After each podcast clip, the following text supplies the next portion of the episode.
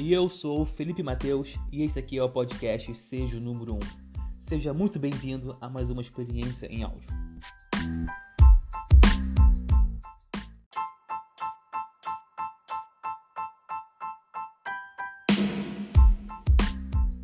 E eu quero abrir aqui esse podcast fazendo uma pergunta para você, principalmente para você que é personal trainer. Me diga, você acha que o mercado de emagrecimento está saturado ou não está saturado?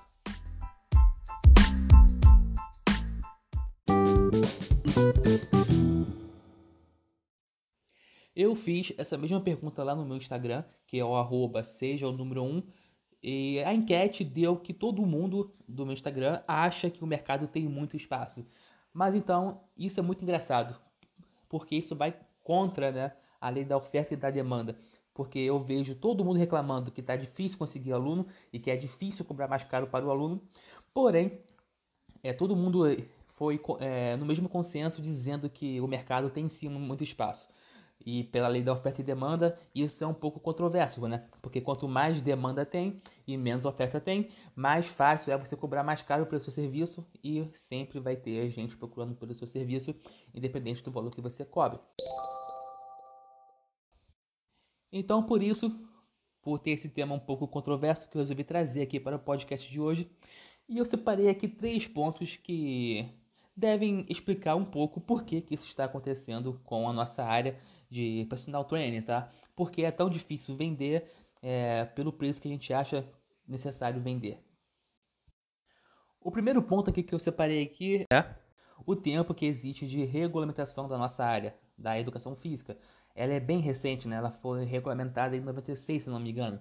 Ou seja, tem aí 24 para 25 anos de profissão.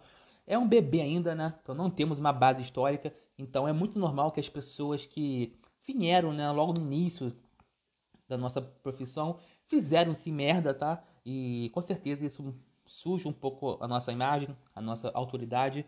Mas é muito normal que isso aconteça no início de alguma coisa, de algum projeto, de alguma missão.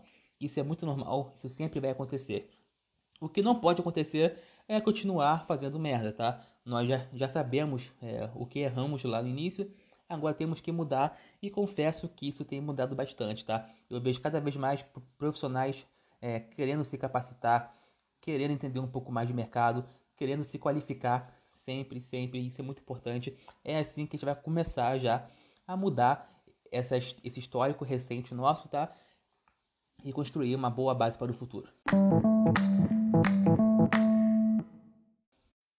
Já o segundo ponto que eu separei aqui é porque nós somos vistos como os commodities. O que é um commodity? É um produto que não tem diferença nenhuma de um produto para o outro.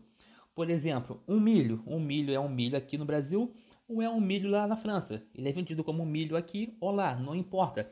Não tem diferença alguma. E isso também está acontecendo com nós da área da educação física. É, um personal trainer não se diferencia de outro personal trainer. Todo mundo presta o mesmo tipo de serviço, o mesmo tipo de suporte precário.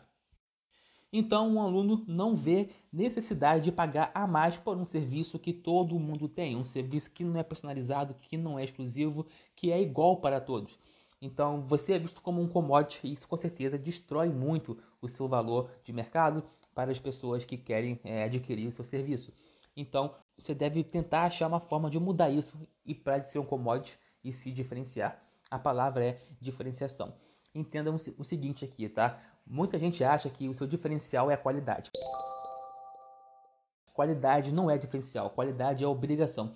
Quem acha que qualidade ainda é um diferencial em pleno 2020, com certeza está muito atrás da sua concorrência.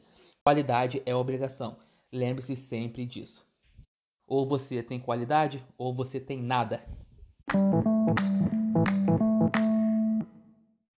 Agora aqui um terceiro ponto que eu também separei para poder falar aqui é sobre a independência dos alunos, porque muitos alunos estão se tornando independentes é, devido à internet chegar aí e possibilitar que eles botam lá no Google, no YouTube, como trincar o abdômen. Aí vai ter lá diversas séries mostrando como você trincar o abdômen. Aí vai ter lá séries como botar o bumbum na nuca, como ganhar braço, etc.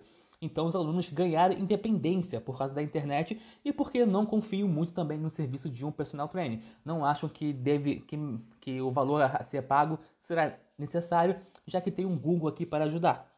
Então, para mudar isso, o que eu recomendo? Se ele pesquisa na internet, você tem que estar na internet e fazer um trabalho totalmente diferenciado. Um trabalho de extrema qualidade, um trabalho que vai mudar realmente a concepção da pessoa sobre você. Então, eu recomendo que sim, todos vocês que estão ouvindo e todos os personagens trainers devem colocar o seu serviço, a sua imagem na internet. Você precisa se posicionar hoje na internet, senão pode ser que daqui a um dia seja tarde demais comece essa mudança, comece a mudança de imagem da nossa profissão, comece a, sua mudança de imagem e você vai ver como vai ser muito mais fácil conquistar aluno e cobrar o valor que você acha necessário.